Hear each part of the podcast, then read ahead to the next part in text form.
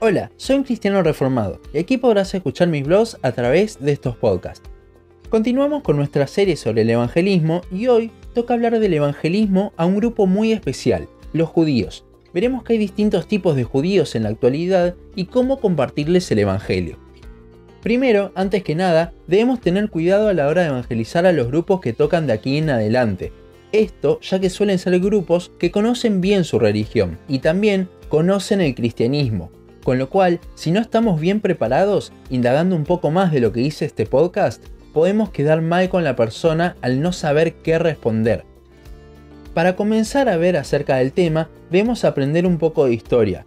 Voy a obviar lo que dice la Biblia acerca de la historia judía, porque si no, debería ser un resumen de todo el Antiguo Testamento. Vamos a ver la historia judía luego del año 70. ¿Por qué el año 70? Bueno, en este año, el templo fue quemado por los romanos, y lo único que quedó es el famoso Muro de los Lamentos. Aparte, no se ha podido reconstruir, primero porque Israel volvió a ser una nación hace relativamente poco, y luego porque una vez hecha la nación, el lugar donde estaba el templo ya estaba ocupado con el Domo de la Roca, lugar muy sagrado por los musulmanes, donde según ellos Abraham quiso sacrificar a Ismael, no a Isaac, en esa roca donde años más tarde el profeta Mahoma ascendería. Volviendo al tema, a partir de ese año en el cual los judíos se quedaron sin templo, los rabinos comenzaron a focalizarse en el estudio de la Torá, la ley, o sea, el Pentateuco de nuestras Biblias. A partir de esto, los rabinos crearían lo que se denomina como el Talmud, libro el cual es una serie de distintos rangos de interpretación de la ley. A partir de acá es donde surgirían distintos movimientos. Uno de los movimientos más conocidos, que si bien en el mundo cada vez hay menos, pero aquí en Buenos Aires se ve mucho, es el movimiento de los judíos ortodoxos. Ellos tienen su esperanza directamente en la ley, la cual intentan cumplir al pie de la letra, aunque todos sabemos que es algo imposible. Y seguramente te preguntas cómo hacen los sacrificios para expiación, si no tienen templo pero quieren cumplir toda la ley. Bueno, en realidad ya no hacen sacrificios, sino que hoy en día su expiación se basa en arrepentirse ante Dios y prometer cumplir la ley. Este es uno de los puntos claves a tener en cuenta para evangelizar a este movimiento, ya que la ley dice que para que el pecado sea perdonado debe haber un sacrificio de sangre, siendo esto una profecía mesiánica, Levítico 17:11. A su vez, algo a tener en cuenta con este grupo es que no creen que el pecado de Adán nos afecte a todos, sino que creen que cada uno puede decidir si pecar o hacer lo bueno y seguir la ley, con lo cual no sirve solamente decir que somos pecadores, porque nos van a decir que nosotros sí, por no seguir la ley, pero ellos no. Le debemos demostrar que ellos también lo son porque también la están infringiendo. Este grupo es de los más difíciles para llegar, ya que son muy cerrados y son muy estudiosos del Talmud y la Torá, incluso en su idioma original. El siguiente movimiento es el de los judíos conservadores.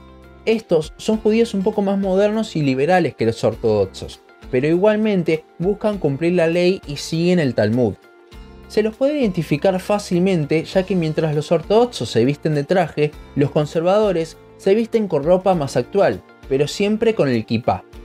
Por último, queda el movimiento de los judíos reformistas, estos ven el Antiguo Testamento como una recompilación de historias o hasta mitos. Son como los católicos que no van nunca a la misa.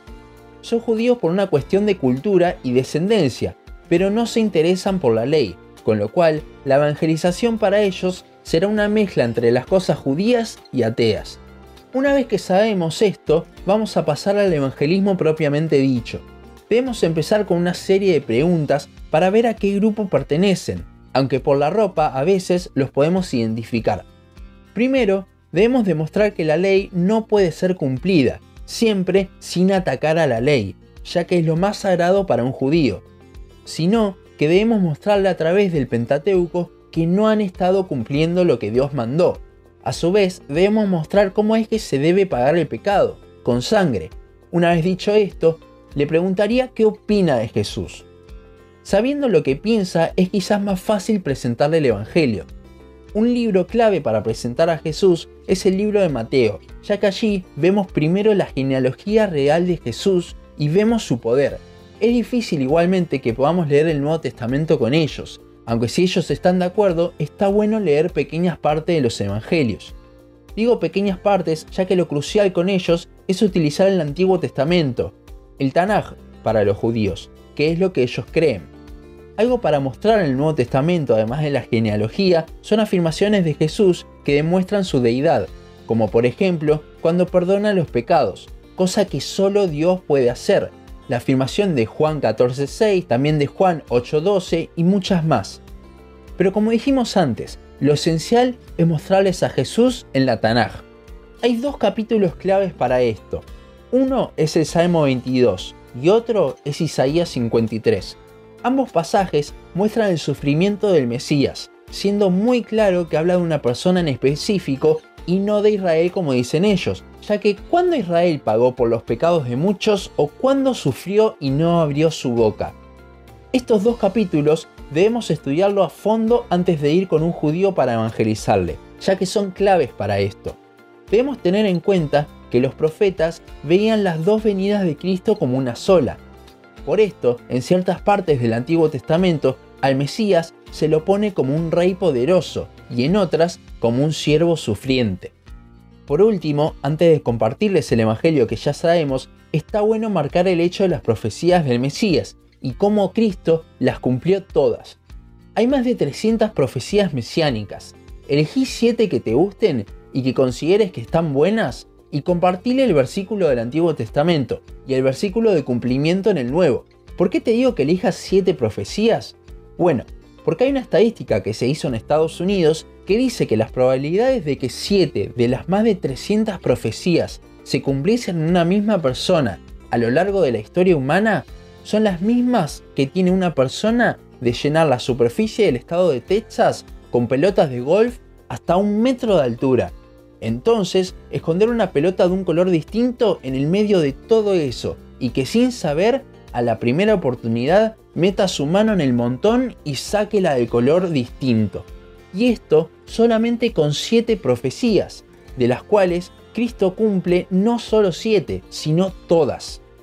Otra cosa clave también a tener en cuenta es nunca decir el nombre de Jehová, sino decir el Señor, ya que para ellos es algo muy sagrado, a tal punto que prefieren no decirlo.